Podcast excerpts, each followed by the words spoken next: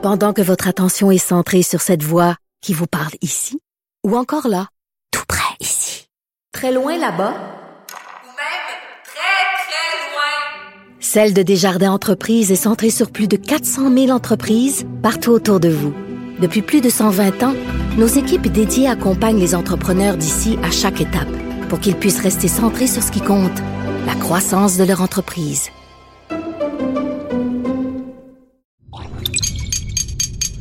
Cube Radio. Sophie Durocher. Sophie Durocher. Sophie Durocher. Mon nom est Sophie Durocher. Sophie Durocher. Des opinions éclairantes qui font la différence. Cube Radio. Bonjour tout le monde, bon jeudi. Écoutez, si on avait besoin d'avoir euh, une preuve supplémentaire d'à quel point le contrôle des frontières est important, à quel point euh, les tests de COVID pré-embarquement sont importants, à quel point tout ça, tout ça est absolument essentiel, ben écoutez, on en a euh, la preuve dans le Toronto Sun de ce matin. Le Toronto Sun qui rapporte qu'il y a un homme qui est mort quelques heures seulement après avoir être arrivé par euh, par vol. Euh, il arrivait du Nigeria en passant par euh, les États-Unis et quelques heures seulement après être revenu au pays, il est mort de la COVID. Savez-vous quoi? Il avait fait un test COVID avant de partir, mais il n'avait pas eu les résultats. Donc ce gars-là a pu prendre l'avion, il est revenu ici au Canada et il est mort quelques heures seulement après son arrivée. Quand j'ai vu cette nouvelle-là dans les journaux ce matin, j'ai poussé un grand ben voyons donc. Sophie Durocher. Une femme distinguée qui distingue le vrai du faux. Vous écoutez Sophie Durocher. Hier, je ne sais pas si vous avez suivi donc euh, l'assermentation, euh, l'intronisation presque on devrait dire de Joe Biden à la présidence euh, des États-Unis, un moment assez solennel, assez historique bien sûr, mais en même temps la tâche n'est pas toute simple pour Joe Biden, il y a énormément de défis qui l'attendent. On en parle avec Joseph Facal, mon collègue du Journal de Montréal, Journal de Québec. Joseph, bonjour. Bonjour Sophie. Le titre de ta chronique de ce matin, Biden euh, devrait euh, se méfier de ses amis, amis entre guillemets. Euh, je pense que tu es un petit coquin. À qui tu fais référence quand tu parles de ses amis entre guillemets? Écoute, je, je, je, ne sais pas qui a dit j'aime garder mes amis proches, mais mes ennemis encore plus proches. Et parfois aussi, tu découvres que tes amis ne le sont peut-être pas ce qu'il faut comprendre, évidemment, c'est que le Parti démocrate est une large coalition dans laquelle il y a toutes sortes de sensibilités. Mais je te dirais que euh, l'axe dominant, le centre de gravité euh, du Parti démocrate, même si mhm. Biden lui-même est on ne peut plus modéré et centriste, euh, le Parti démocrate s'est quand même déporté plus à gauche que ce qu'il pouvait être pendant les années Clinton et même euh, pendant les années Obama. En fait, l'un des effets pervers de la présidence de Trump, c'est qu'il a contribué aussi à radicaliser le camp d'en face. Et donc, évidemment, toute cette extrême gauche très activiste, très woke, qui utilise euh, l'inclusion et la diversité et qui pourrait être contre l'inclusion et la diversité en soi pour euh, avancer un, agenda qui est souvent un agenda de censure, notamment dans le monde universitaire, mais mhm. tu comprends que pour ces gens-là, aujourd'hui, c'est le début d'un temps nouveau. Or, évidemment, moi, j'ai toujours dit, Sophie, qu'aux États-Unis, comme au Canada, comme au Québec, comme à peu près n'importe où, l'immense majorité des électeurs sont centristes, modérés, raisonnable, pragmatique, sauf que ces gens-là n'ont pas accès au crachoir, n'ont pas accès au micro. Oui, la fameuse majorité silencieuse versus la minorité tapageuse. Et euh, juste pour euh, éclairer ta lanterne, à moins que je me trompe et que ce soit un gros cas de fake news, la fameuse situation « Keep your friends close and your enemies closer and your enemies closer », c'est Michael Corleone dans un des épisodes du Parrain. Alors tu vois, moi je suis mariée avec euh, Monsieur Parrain, donc c'est c'est de, de là que je tiens ce, cette information-là. Écoute, euh, ce que tu dis à propos euh, des démocrates est très important. Puis aussi, la façon dont on nomme les choses, qui est très importante.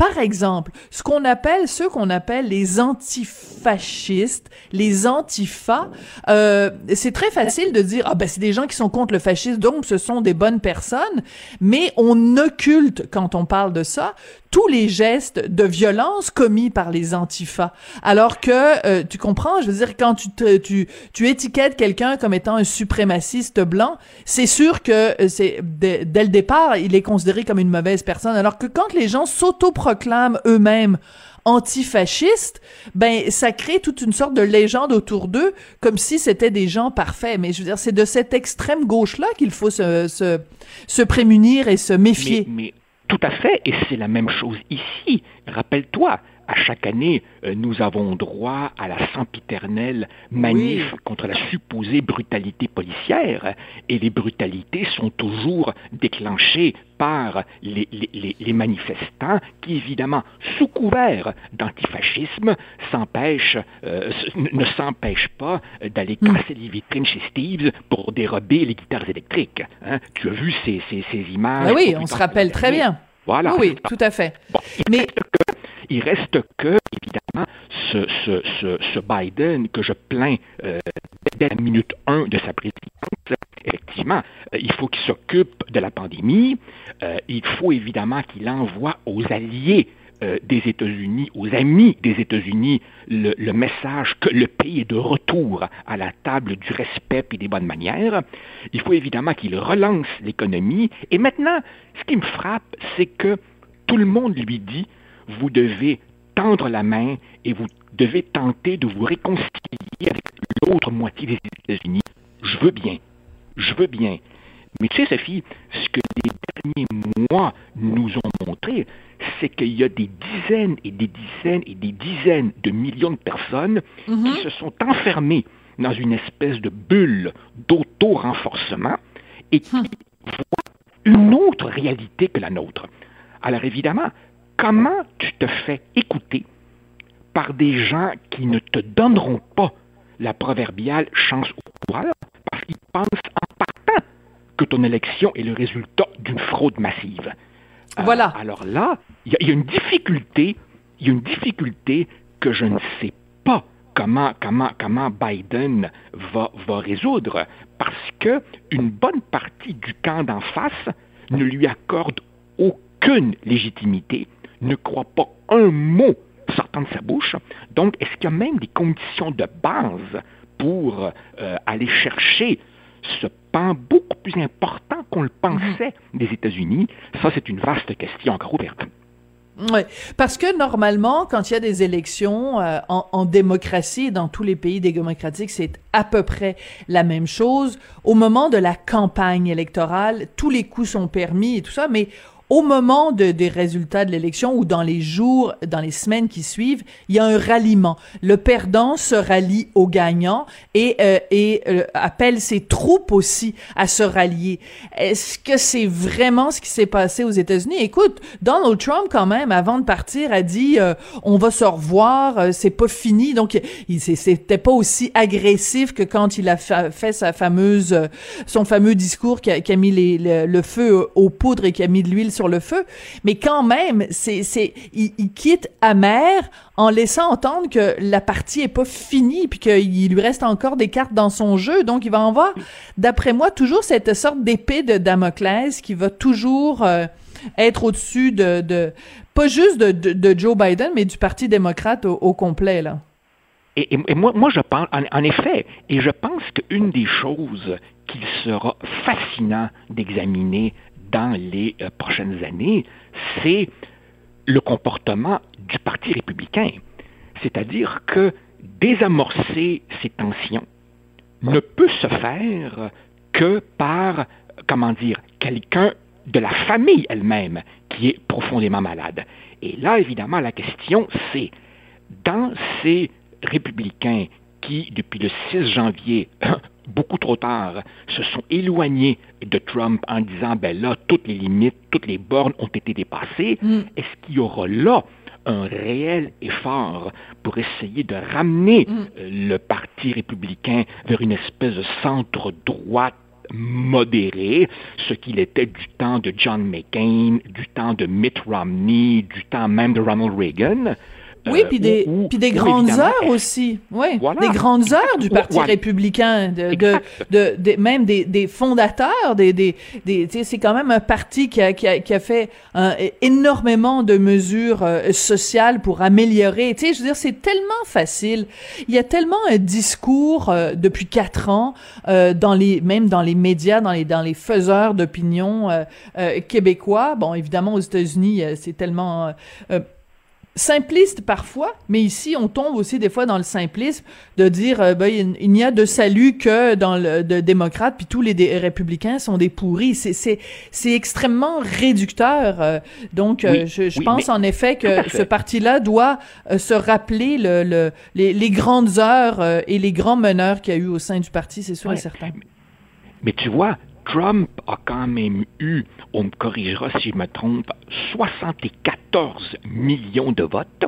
Et aux dernières nouvelles, deux électeurs républicains sur trois pensent Uh-huh. que tout ceci est une gigantesque fraude. Alors tu vois, les républicains qui oseraient dire non, non, on a été bel et bien battus, on va maintenant penser nos plaies et on va faire un sérieux examen de conscience et on va redevenir raisonnable, est-ce que ces gens seront entendus? Est-ce qu'ils auront même le courage de s'exprimer? Ou alors, évidemment, est-ce que Trump va lâcher sur eux une meute qui se compte par millions et ces gens diront, oups, ma carrière politique locale dans le Wisconsin, dans le Kentucky, dans le Montana ou où tu veux sera tuée dans l'œuf par ces gens sur le terrain qui vraiment ne lâchent pas le morceau. Oui, Et donc, et- vraiment, est-ce qu'il y aura un retour à un parti républicain modéré? Je ne sais pas. Oui, puis il faut voir aussi euh, dans les dernières heures, euh, tu sais, euh, dans, dans, dans, la suite du, du 6 janvier, tous les, les républicains qui ont, qui ont décidé de, de démissionner et de quitter le navire alors qu'il était en train de couler parce qu'ils ne pouvaient pas accepter ce que Donald Trump avait fait et son comportement, ils ont été perçus comme des traîtres à la cause avec un C majuscule par euh, plein de, de, d'électeurs et plein de, de républicains. Donc, même des gens qui faisaient simplement dire, écoutez, là, Trump vraiment a dépassé euh, les limites. Juste de dire ça, déjà, c'est trop parce que tu es un traître euh, à la cause. À Euh. Et, et- Ouais, non, et- et en plus, et, en plus, évidemment, bon, il y a, il y a- y a évidemment cette frange euh, complètement radicalisée, mais aussi à la base de cette radicalisation, à la base aussi du mouvement qui a porté Trump au pouvoir, Trump étant au moins au moins autant un symptôme qu'une cause des problèmes, ben, il y a quand même des gens qui posent des questions légitimes, du style euh, est-ce que la mondialisation, euh, c'est forcément bon? Est-ce que chaque fois qu'on se fait piloter par la Chine, euh, je dois me réjouir? Est-ce que mon patriotisme et mes valeurs sont toujours toxiques ben, Ces gens-là posent des questions légitimes, ont un ras-le-bol qui ne justifie pas tout, mais qu'on peut, on peut jusqu'à un certain point comprendre, et, et, et, et à ces gens-là, Biden va devoir parler. Maintenant, Mhm. comment être entendu quand, tu es considéré comme un menteur? Bon, Ouais. cela dit, cela dit, les problèmes euh, viendront bien assez vite. Pour le moment, au moins, ben écoute, ça faisait du bien de voir quelqu'un de serein, de paisible, qui n'utilise pas tout le temps des superlatifs comme amazing, et puis qui dit des choses toutes simples, parlant de Huge. fausses. Huge. C'était le retour à une certaine sérénité, et il faut le dire, tout simplement à une certaine élémentaire d'essence. Voilà, ça- c'est, ça, ça je suis contente que tu utilises ce mot-là. Ouais, ouais, tout à fait. Et euh, il y, a, y a- y a quelque chose aussi, par contre, il y a une chose à laquelle euh, Biden et son entourage surtout va devoir euh, faire attention, c'est de pas non plus se lancer dans une chasse aux sorcières en associant tout ce qui a euh, été euh, de près ou de loin associé euh, à Trump à euh, le démon Satan et euh, bon ben pen- pendant quatre ans vous avez pas pas euh, dénoncé Trump, vous avez pas fait ci, donc on va euh, tous vous mettre à la porte et tous vous, tu sais, je veux dire, faut faire attention aussi. on parlait tout à l'heure de la de, de, du mouvement woke. Faut faire attention parce que ce mouvement woke a tellement tendance à dire, ah ben tu penses pas comme moi exactement, tu suis pas exactement mon petit catéchisme, donc tu vas perdre ta job et je vais te lyncher sur la place publique. il faut il faut vraiment que Biden fasse attention de ne pas euh, leur, leur, accorder trop d'importance et que ce soit les gens dans les universités, que ce soit les gens dans les médias qui ont aussi beaucoup tendance à être comme ça. Écoute, tu sais, quand on dit que le New York Times est rendu tellement euh, euh, euh dans la rectitude politique que le, une de leurs éditorialistes, Barry Weiss, a, a décidé de quitter, claquer la porte parce qu'elle trouvait que c'était il y avait plus aucune place pour la diversité d'opinion. On parle du New York Times. Ah oui, écoute, et, ça va, et ça va, et ça, oui, et, et ça c'est un mouvement, et ça c'est un mouvement qui, qui, qui, qui balaie l'Occident au grand complet. Tu vois, moi par exemple, pendant longtemps, j'ai été un fidèle lecteur du Guardian euh, en Grande-Bretagne. Je suis plus capable de, de, de lire ce journal. Tu as l'impression que ça a été écrit dans les officines, justement, de, de, de Woke Incorporated. Tu vois, ben, le devoir ici. Le devoir, moi, à part Christian Rioux, euh, je suis plus capable, moi. Et, et, et, le problème, évidemment, c'est que pour une bonne partie de ces gens, les quatre dernières années ont été comme un mauvais rêve. Ça ne s'est pas produit, c'était une aberration. Non, non. Euh, je pense que cette rage que, que, Trump a finalement récupérée à son profit, mm-hmm. elle est l'expression d'un malaise profond. Et, quel malaise un, malaise, toutes sortes de malaises, mais, mais, mais surtout, puis j'ai essayé de le résumer d'une mm-hmm. phrase, euh, il y, a une Amérique qui, qui, ne pense pas comme Hollywood ou comme Harvard, tu vois, et, et, et ces gens-là, ben écoute, euh, il faut il faut les écouter. Et, et la, démocratie, euh, c'est pas l'éradication de l'autre, c'est surtout pas le tu penses comme moi ou tu n'existes pas, la démocratie, c'est la gestion civilisée des désaccords. C'est très bien dit. Et c'est aussi, c'est aussi de se rappeler que l'autre n'est pas, l'autre est un adversaire, il n'est pas un ennemi. Parce qu'un ennemi, tu le fais taire, un ennemi, tu l'élimines, un ennemi, tu le fais disparaître. Un adversaire, tu discutes, tu le critiques, tu le dénonces, mais tu ne le fais pas disparaître. Oui, mais, mais, mais le problème, et, et, et, et, je sais, je sais, Sophie, que pour certains de nos plus jeunes auditeurs, euh, j'aurais vraiment l'air d'un papy en, en, disant ça.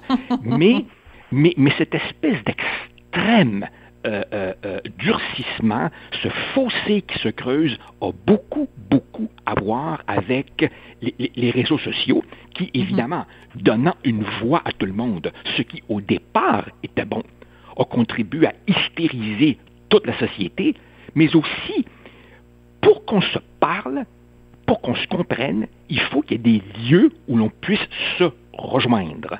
Or, il y a de moins en moins de plateformes communes. Les gens s'enferment dans des bulles où ils ne reçoivent que des messages qui renforcent leurs propres opinions.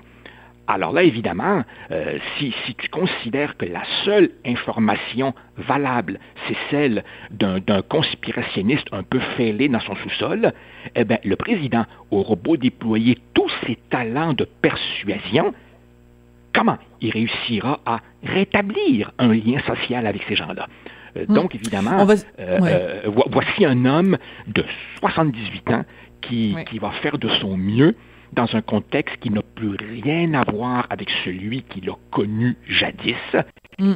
Et mon Dieu, on a une énorme euh, sympathie pour lui.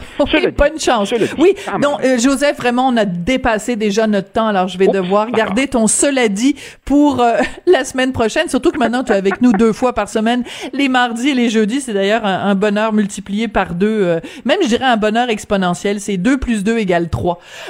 merci beaucoup, Joseph. On se retrouve donc mardi et jeudi la semaine prochaine. Salut, salut cher ami. Plaisir, au revoir. Alors, pour faire un petit clin d'œil à Joseph, maintenant qu'il a raccroché, on va l'écouter, la fameuse citation dans le parrain. Keep your friends close, but your enemies closer. bon, alors, euh, équipe du Rocher Martineau, c'est bel et bien dans le parrain qu'on entend cette citation-là.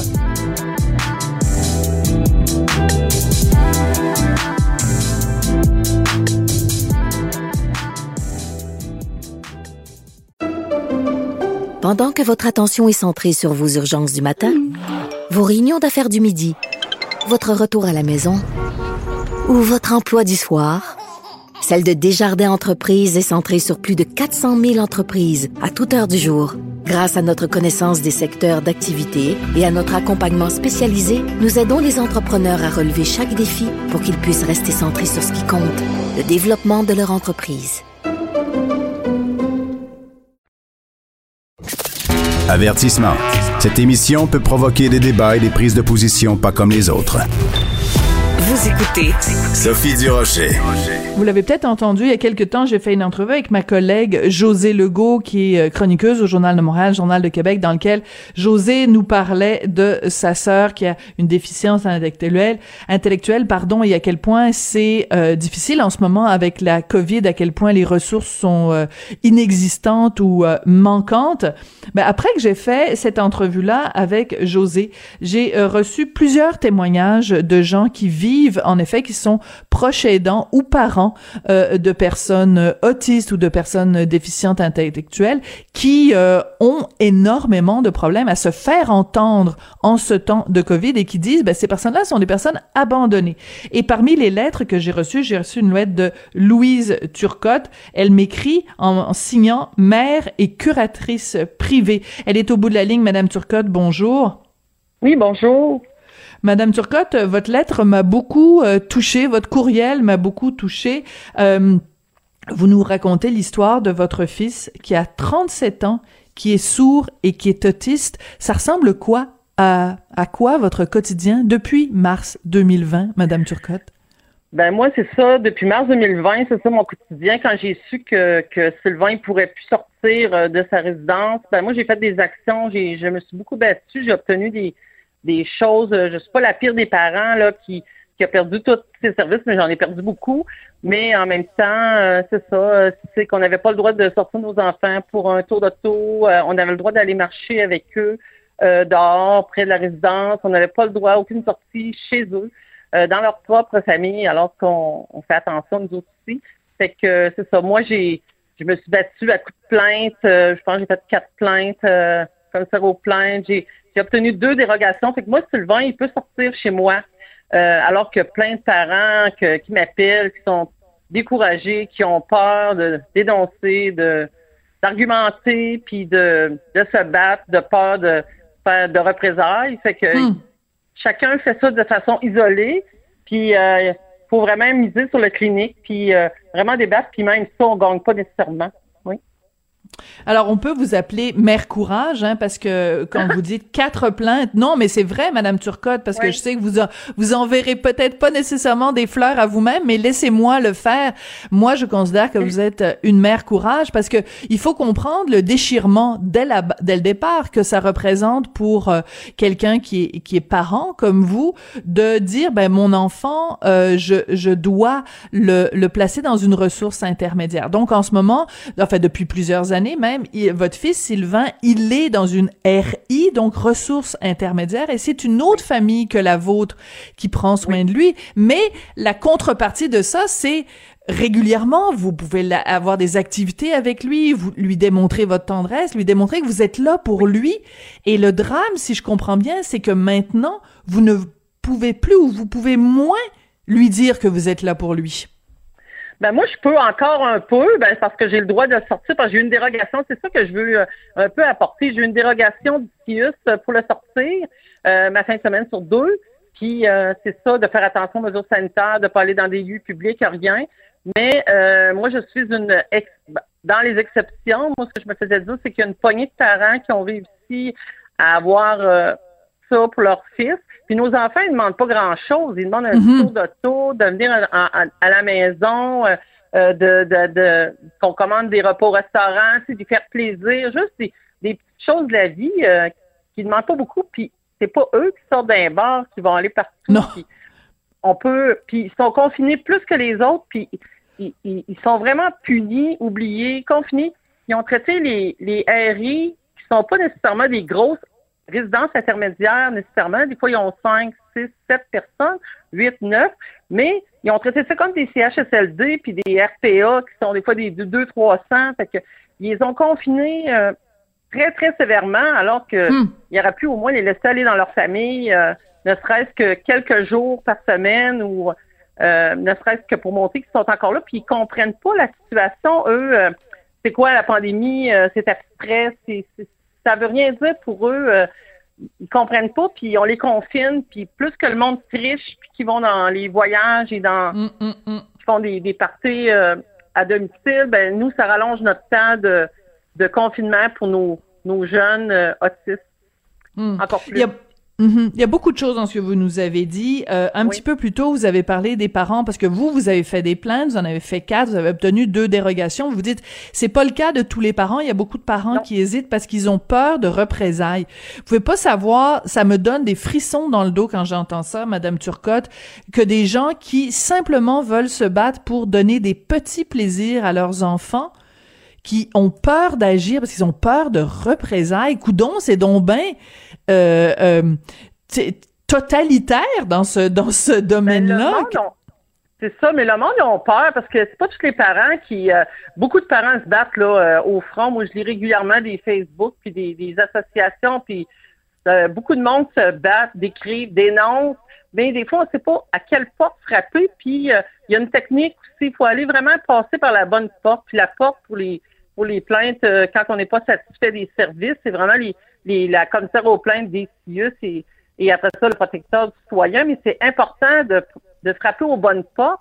Puis moi, c'est pour ça que hier soir, encore hier soir, je recevais un appel d'un parent de Montréal. Elle me disait Vous n'avez pas peur, Madame Turcot, vous n'avez pas peur de, de mettre ça dans les journaux? J'ai dit non, j'ai dit moi, j'ai pas peur parce que c'est une. Ils cultivent parce que c'est comme une. Ils cultivent la peur chez les. Ben, pas qu'ils la cultivent, mais les parents ont peur parce que leur enfant reste dans une ARI, donc ils sont pas avec eux tout le temps, donc ils peuvent pas tout savoir ce qui se passe dans les résidences. Puis moi, ce qui m'interpelle encore plus, c'est c'est qu'avant la pandémie, il y avait déjà un nombre réduit de personnel dans les RI. Des fois, c'est 1 pour 9, pour 10, pour 12. en tout cas. Ouch. Puis avec les jeunes qui sont confinés à temps complet, euh, le ratio n'a pas changé. Ils sont encore 1 pour 9 pour 10. Puis les jeunes, qu'est-ce qu'ils font?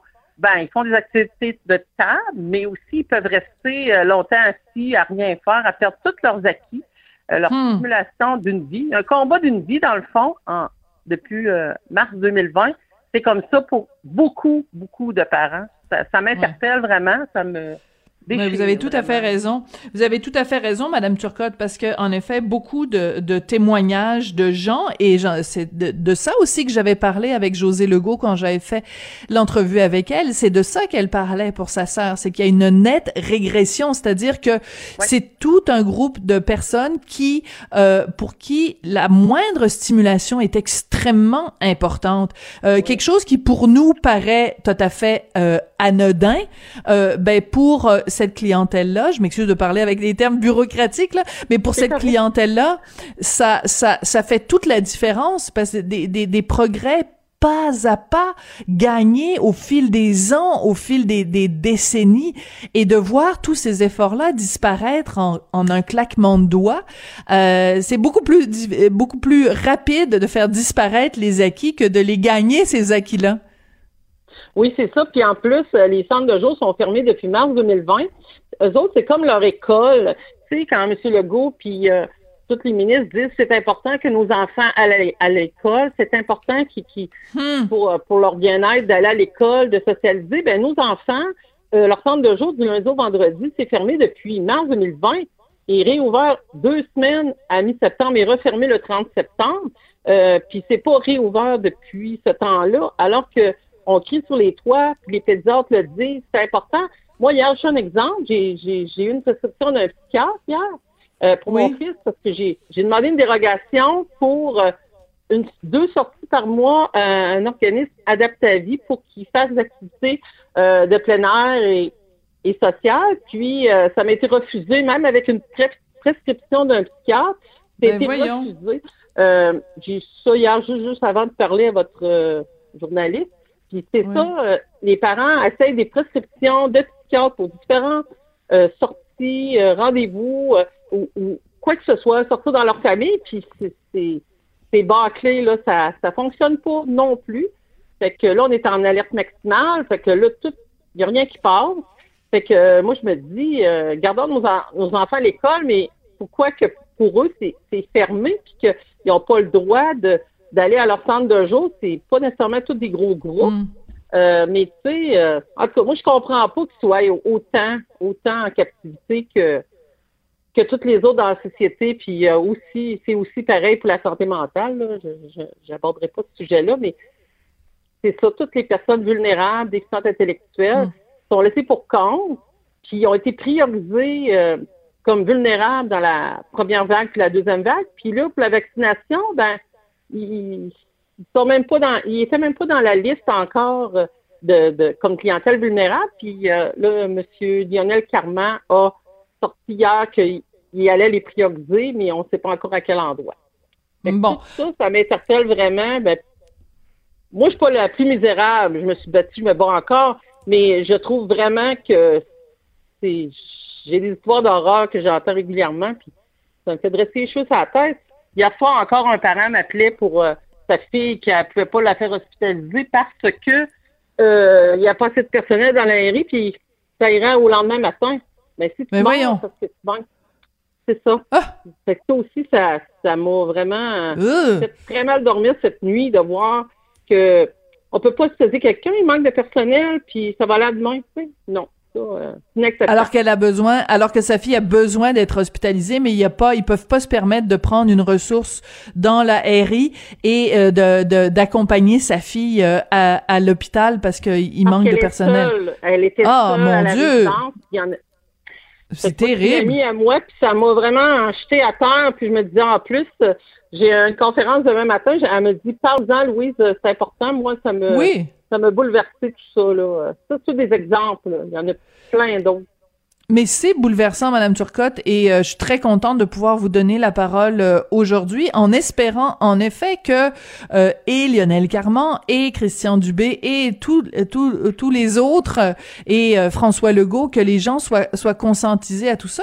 Je trouve que le parallèle que vous faites avec l'école est très important, et c'est vrai qu'on l'a entendu à plusieurs reprises, François Legault nous dire, ben c'est pas vrai que nos enfants, l'école c'est une priorité, nos enfants c'est une priorité, mais il oublie les enfants adultes.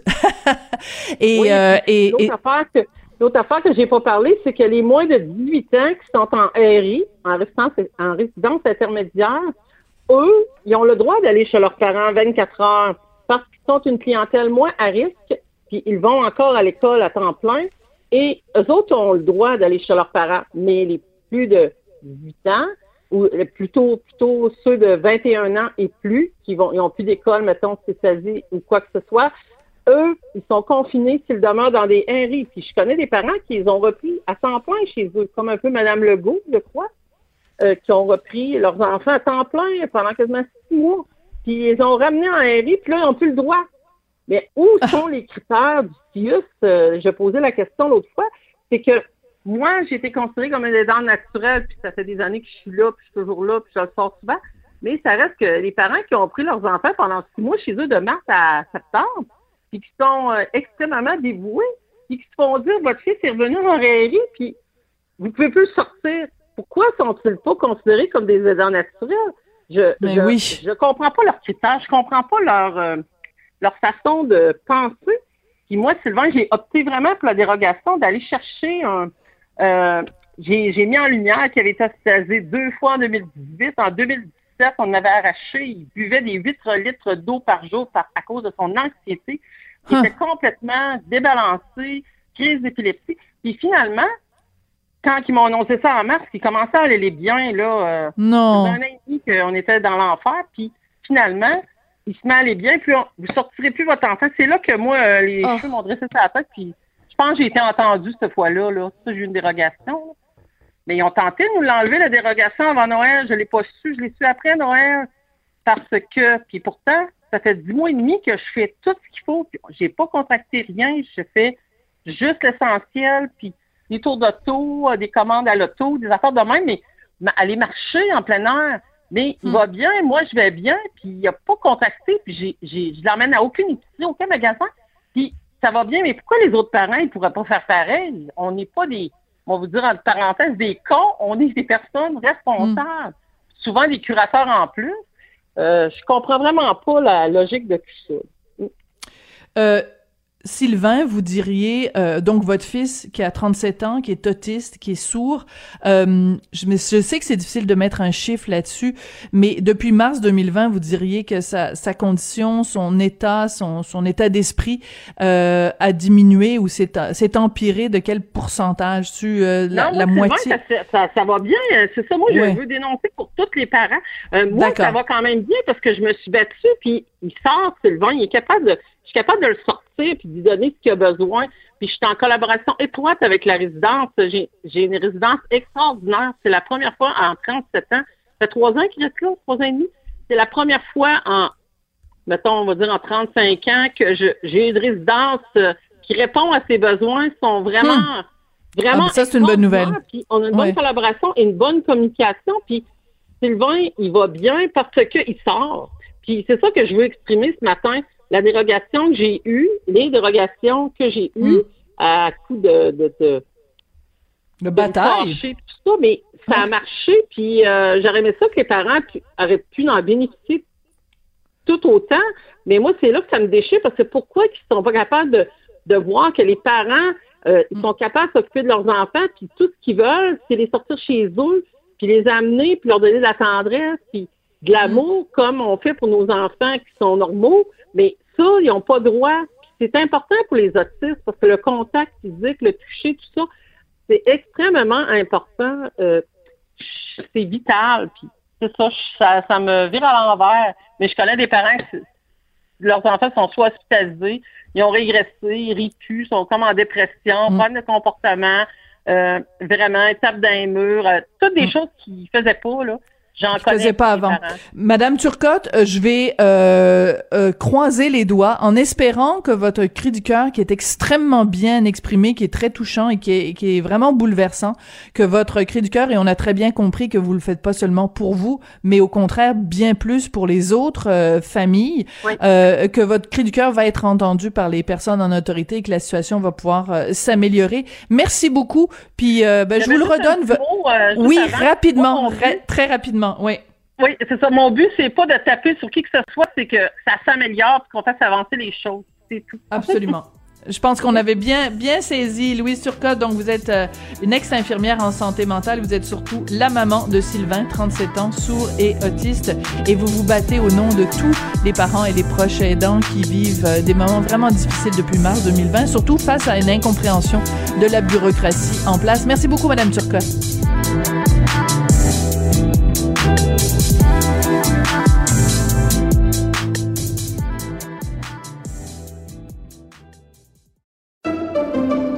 Pendant que votre attention est centrée sur vos urgences du matin, vos réunions d'affaires du midi, votre retour à la maison ou votre emploi du soir, celle de Desjardins Entreprises est centrée sur plus de 400 000 entreprises à toute heure du jour. Grâce à notre connaissance des secteurs d'activité et à notre accompagnement spécialisé, nous aidons les entrepreneurs à relever chaque défi pour qu'ils puissent rester centrés sur ce qui compte, le développement de leur entreprise. Sophie Durocher. Entendez les dessous de sa dernière chronique. Cube Radio.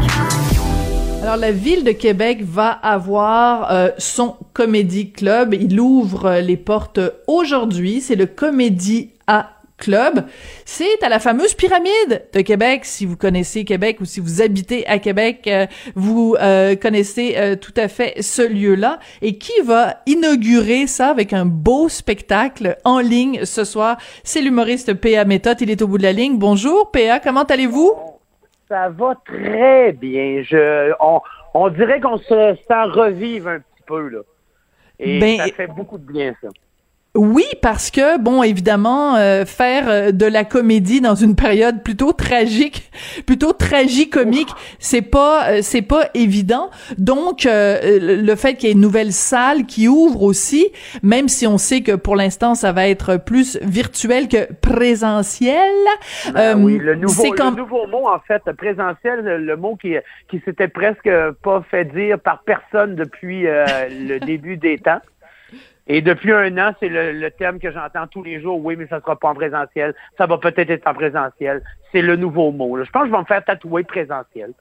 Oh, c'est une bonne idée. Moi, je trouve qu'on on n'est même pas obligé de l'utiliser ce mot-là. Il y a des mots en français pour dire euh, en personne, en chair et en os, Oui, euh, sur place. Voilà. Tu sais, moi je milite là pour euh, anti-présentiel. On va trouver des mots, des façons de le dire qui seront moins euh, bureaucatiques. PA Ah ben, je, me et présente, je me présente à ta vice-présidence d'abord.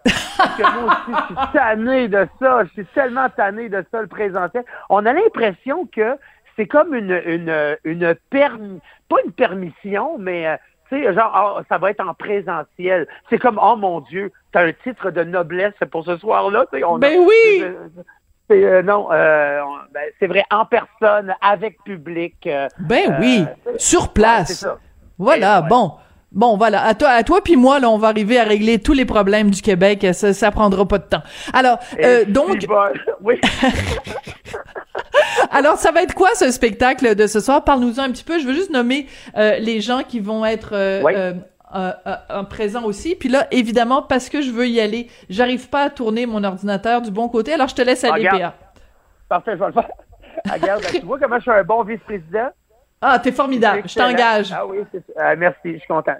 Alors, euh, ben, ce soir avec moi, il y a Phil Laprise, euh, Réal Bellan, Philippe Audrey, la rue Saint-Jacques, euh, Mario Tessier, Mélanie Ganimé, puis Maxime Martin pour ouvrir le, le- le premier soir. Bien sûr, il n'y aura pas de public. On va se faire notre propre public.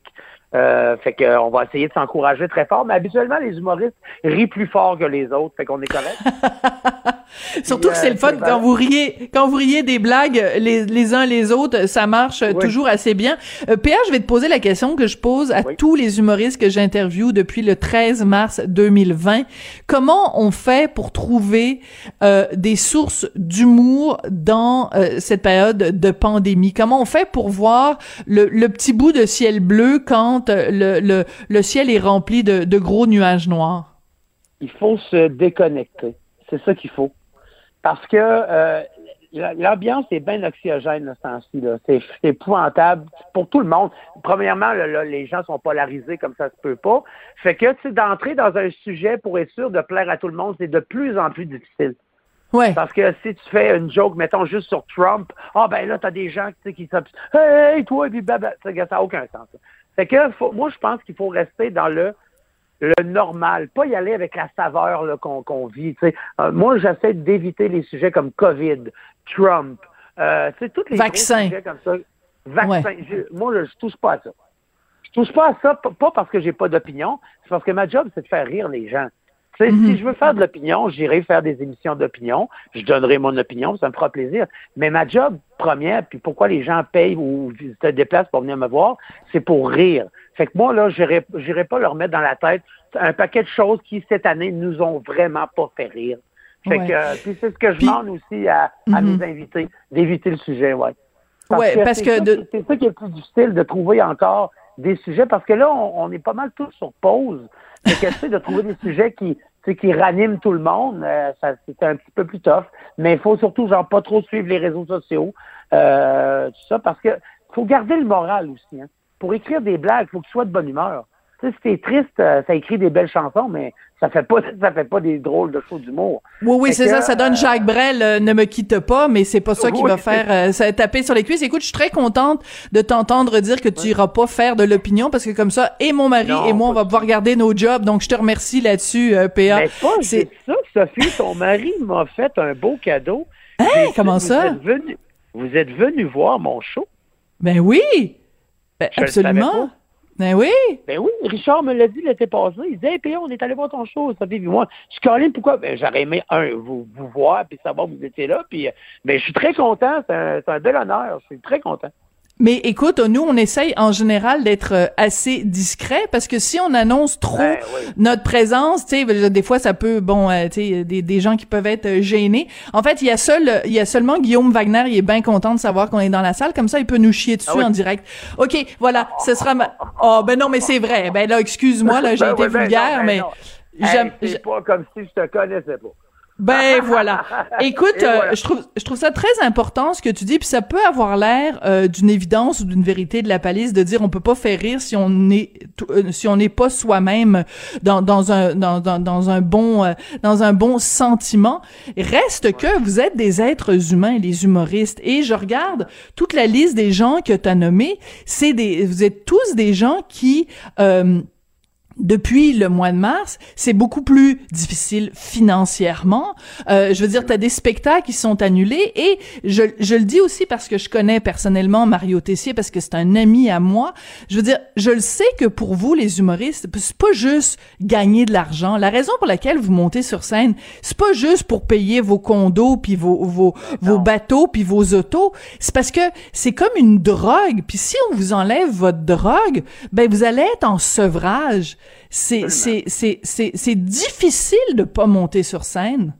Ben, regarde, juste pour te donner un exemple à quel point c'est vrai ce que tu viens de dire là. Cette semaine, c'était les galas du Comédia. C'est moi qui ouvrais les festivités, j'étais le premier gala. Ben, il y avait il y avait un climat d'angoisse chez tout le monde là, parce qu'on retournait comme ben, pas, pas, dans nos vieilles chaussures parce qu'il n'y avait pas de public, mais on retournait sur scène et tous les humoristes qui étaient là, là avaient une nervosité qu'ils n'avaient pas eu depuis longtemps. Hmm. Parce qu'on on a eu peur d'un peu perdre la main. Euh, c'est sûr qu'il y en a qui disent hey, le basic, ça se perd pas, tu sais. Mais l'humour, euh, c'est un, contact direct que, que tu entretiens, que tous les soirs, c'est un nouveau public. Tu recommences chaque soir. Tu sais, nous, on, on, a des spectacles qui passent à la télé, mais on n'a pas de chansons. Tu sais, fait que les gens, chaque soir, c'est une découverte. Ils viennent, ils viennent découvrir. Ils viennent pas parce qu'ils aiment les chansons, ils viennent parce qu'ils aiment le personnage. Puis après ça, ben, le personnage, il faut qu'il garde justement en leur donnant du bon stock. Mais euh, faut, faut être faut être au top. Faut, faut que tu te mettes complètement ailleurs. Il mm-hmm. Faut que tu t'enlèves tous tes problèmes du jour.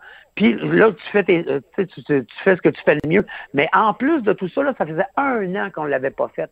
Écoute, euh, hein? je te dis, là, ah, c'était, oui. Et le plus tough, je pense, Sophie, ça a été que on avait tellement hâte de se revoir. Je pense qu'on appréhendait quelque chose qu'on n'a pas pu accomplir, c'est de sauter d'un bras. Oh, c'est de, de, dire, je suis content de te voir. Puis comment ça a été cette année? Puis nous autres, on le sait qu'il y en a quelques-uns qui ont, qui ont moins bien été cette année. Fait que, tu sais, on, on pouvait pas. C'est ça. C'est difficile, mais en même temps, on, on, on comprend à quel point aussi c'est important de rire. Puis, euh, tu sais, puis il faut pas se donner non plus un titre de noblesse parce que, hey, même pendant que tout le monde en arrache, nous, on est capable de faire rire les gens. Non, non, on est tous des gens euh, exactement pareils puis égaux. Puis euh, nous, ben, on a un job à faire. Puis, puis il faut essayer de se concentrer puis de se minder pour que les gens sortent de là heureux puis, puis contents de leur soirée. Ouais. Puis le fait, on, on, il faut pas minimiser les, les faits non plus. Le fait qu'il y a un nouveau comédie club qui ouvre euh, à Québec, ça veut dire que c'est une industrie qui, qui croit en l'avenir. Parce que tu sais, si tu si tu tu, tu tu tu tu fais juste fermer des lieux, euh, si tu fais juste rester chez toi puis tu fais rien puis tu tu retombes pas sur tes pattes, ben c'est signe que l'industrie est en train de mourir. Alors que là, je trouve que c'est comme une une lueur d'espoir de se dire à un moment donné les choses vont revenir. Peut-être pas exactement comme elles étaient avant, mais au moins ça va ressembler à une certaine normalité. Absolument, absolument. Puis, euh, tu sais, c'est comme... Euh, c'est comme un joueur de hockey, tu sais, durant la pandémie, tu sais, ils ont, ils, ont, patiné pareil, mais c'est pas une game, tu sais, c'est pas, c'est pas comme jouer avec ton équipe, c'est pas comme, euh, mais il faut, faut que tu continues quand même, tu sais, à, à patiner tous les jours, puis à faire des, des efforts, puis à essayer de te minder, puis tout ça. Mais euh, tu vois, le, nombre de, de courriels qu'on reçoit, que les gens ils ont hâte qu'on retourne en, ah, oui, hein? spectacle. Les gens disent ça nous fait du bien. Là, ils mettent de plus en plus de spectacles d'humour aussi à la télé. Puis ça, ça fait l'humour, ça fait du bien en général. Puis euh, c'est pas c'est pas obligatoire que ça porte un message l'humour. Ça peut juste faire du bien aussi. Puis euh, puis je pense que nous autres, on est contents de le donner parce que ça nous fait du bien de le donner. Puis les gens nous le redonnent tellement après que, écoute, c'est pour ça qu'on y croit. Parce que les gens nous lâchent pas, les gens sont encore là avec nous, puis ils nous le disent. Puis, euh, tu sais, euh, ils viennent sur nos plateformes web, euh, ils viennent voir nos shows en virtuel. Ils ont hâte qu'on soit là. Fait que c'est ces autres qui nous donnent du gaz, en fait. Ouais. Puis écoute, euh, je, je, j'avais oublié de le mentionner, mais en plus, si j'ai bien compris, le public euh, donc est invité à assister gratuitement à la soirée d'ouverture. Oui. Fait qu'écoute, parle-moi de ça, toi. Un spectacle avec des gens comme toi, euh, Mario, Mélanie, Maxime, Philippe, Réal, c'est gratis en plus. Écoute, il y a tellement plus rien qui est gratuit aujourd'hui. On va en profiter. PA, quand tu regardes, quand tu regardes l'avenir, quand tu dis bon, je, je tu sais, je veux dire, on est on est tous des des êtres qui vivons d'espoir et qui vivons en regardant euh, en avant plutôt que de regarder en arrière. Quand tu regardes, mettons, les 12 prochains mois, qu'est-ce que tu vois à ton calendrier? Est-ce qu'il est complètement vide? Est-ce qu'il y a mm. des, il y a des projets? Est-ce que, comment tu fais pour te projeter dans l'avenir? Ben moi, c'est ça que je, ben, je, je, je, touche du bois, je suis chanceux. Là. là, on en revient pour une deuxième saison du prochain stand-up. Fait que ça, je vais faire un peu de télé euh, aussi. Là, je vais animer tous les mercredis au Comedy Club aussi.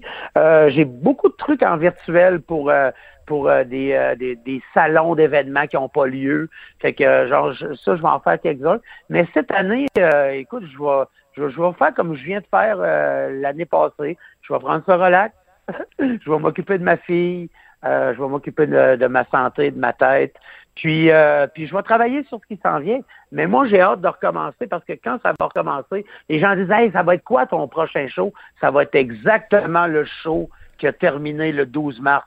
Hmm. Ou à l'époque où il n'y avait pas de COVID, il n'y avait rien, ça va recommencer là. Les gens, quand ils vont rentrer dans la salle, il n'y aura pas d'allusion à rien, tout ça, là, là. J'ai hâte, je suis prêt. Puis euh, cette année, ben c'est ça, je vais, je vais me refaire mon show dans ma tête. Il y a d'autres contrats qui vont rentrer, qui rentrent toujours à gauche et à droite. Là, je sais que Juste pour rire a lieu cet été. Le comédie va avoir lieu probablement en août. Puis après ça, ben c'est, sûr que c'est les salles de spectacle. Moi, ma tu sais, tantôt tu parlais c'est comme une drogue. Moi, c'est la scène, ma drogue. Tu sais, c'est pas tant la télé, c'est pas le, le, cinéma, mm. c'est pas le théâtre. Moi, c'est vraiment la scène. Puis euh, là, ben c'est sûr que ça me manque, mais euh, mais je vapote. C'est ça. je vapote. Écoute, prends soin de toi. Prends soin de toi, PA. Puis euh, écoute, euh, tiens, t'avais l'air euh, très content que Richard et moi on soit allés voir son spectacle. Alors je te fais une promesse. La prochaine fois que tu montes sur scène en personne, sur place, en chair et en os, tout pour pas dire le mot qui commence par un P, ben sache que Richard et moi on sera là, c'est sûr et certain. Je t'en fais la promesse. Merci beaucoup, PA. Merci. Je vous attaque un verre de bulle. Ah, c'est cool ça. Merci beaucoup. Donc, euh, ben, c'est ce soir, donc euh, sur euh, comédiaclub.com. Ouais, c'est ça l'adresse pour voir euh, ce spectacle d'inauguration de cette nouvelle salle de d'humour à Québec. Et c'est comme ça que se termine l'émission. Merci beaucoup à Sébastien Laperrière à la mise en onde et à la réalisation. Merci à William Boivin et Luc Fortin à la recherche.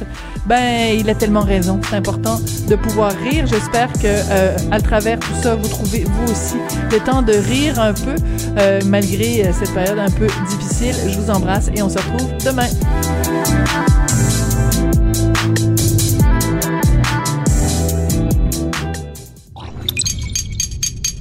Cube Radio.